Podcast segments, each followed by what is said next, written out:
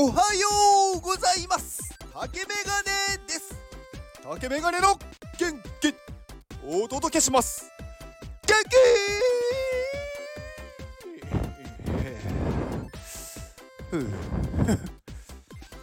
えー、えっとこの放送はえー、今日も高バースさんですね。えー、高バースさんの提供でお届けします。えー、ワンオフ NFT っていうものがありますね。はい。一点物の NFT を紹介して NFT クリエイターを応援するプロジェクト。新しい NFT 作品との出会いを求める方はもちろん NFT 作品をホームページに掲載したい方はぜひホームページに遊びに来てください。はい、ワンオフ NFT の、えー、URL はリンク、リンクじゃないや、リンクです。えっ、ー、と、概要欄に貼っておきます。高松さん元気はい、えー、明日は4番ですね。はいありがとうございます。さて今日はどうしようかな。今日は日曜日ですね。日曜日はね皆さんあのねお休みの方多いんでなんかあんまり聞かれないんでなんか結構ねうん。どうでもいい。まあいつもどうでもいいかもしれないですけどまあ僕はねすごくいいこと言ってるって自分では思ってるんで僕が話したいことを話します。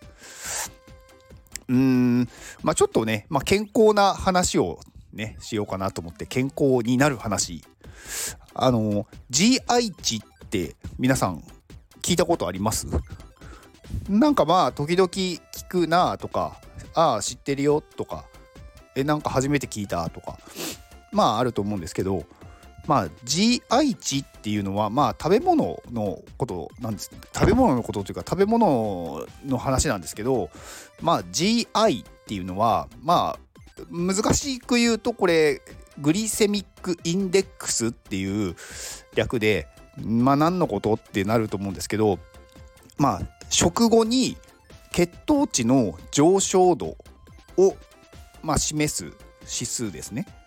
まあ物を食べた後に血糖値がどれだけ急速に上がっていくかっていうのを数値化したものです。うん、でそれがどうしたのっていう話だと思うんですけどまあえっ、ー、とこれが高いとまあ簡単に言うと血液の中にこう糖糖あのまあ糖質ですねがこう流れてくる速さがこう急激に上がるわけですよけあの GI 値が高いものを食べると。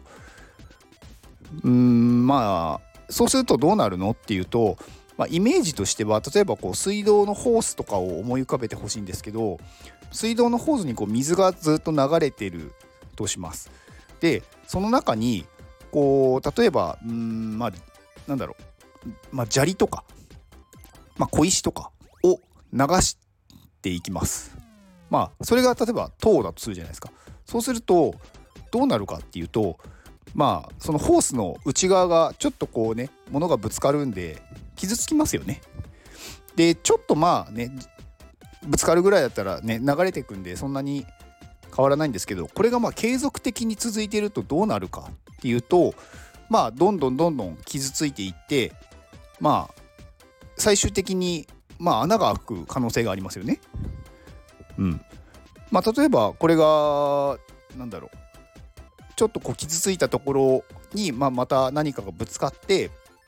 でその時たまたま水道の水の量が増えた場合よりそこに圧力がかかるんでより破れやすくなるじゃないですか。まあ、これはね血管と一緒なんですよね。うん、なので血管の中に糖が多く入ってくるとまあ体としては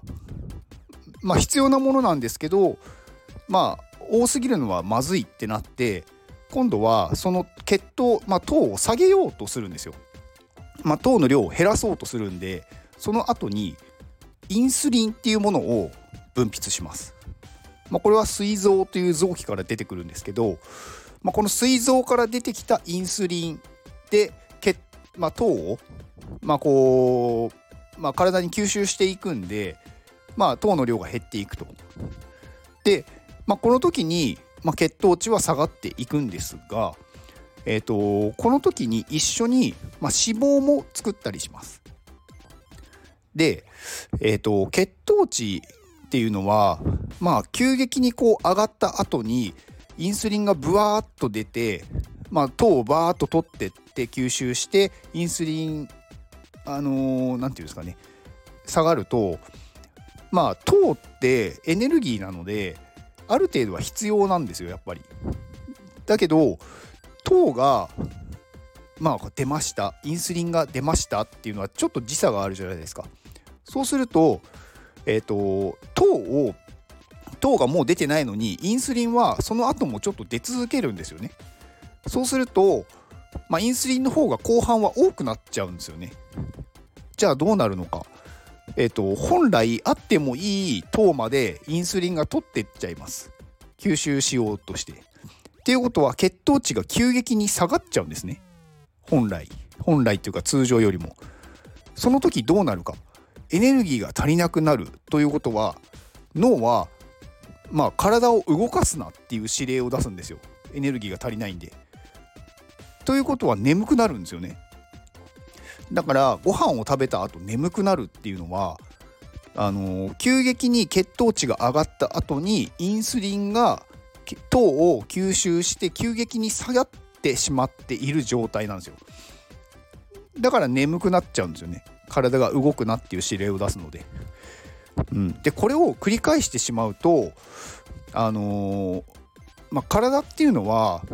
まあいろいろね慣れてしまうものなので血糖値がまあ、ブワーッと上がりましたインスリン出しましたでまた血糖値が急激に下がりましたってやってくやっていると、まあ、このインスリンを出している膵臓という、まあ、臓器もねあの、まあ、疲れてしまいますしまああとねあのまあ大丈夫だろうとかになってあんま出さなくなってくるんですよ。でそうすると血糖値が高いままになっちゃうんですよね。なんかこうインスリンが分泌されづらくなるんででその状態を糖尿病と呼びます。まあ、この糖尿病になってしまうとインスリンがあんまり分泌されなくなっちゃうんで、まあ、自分であのインスリンっていうものを体に入れないといけないのでよくあの糖尿病の方って、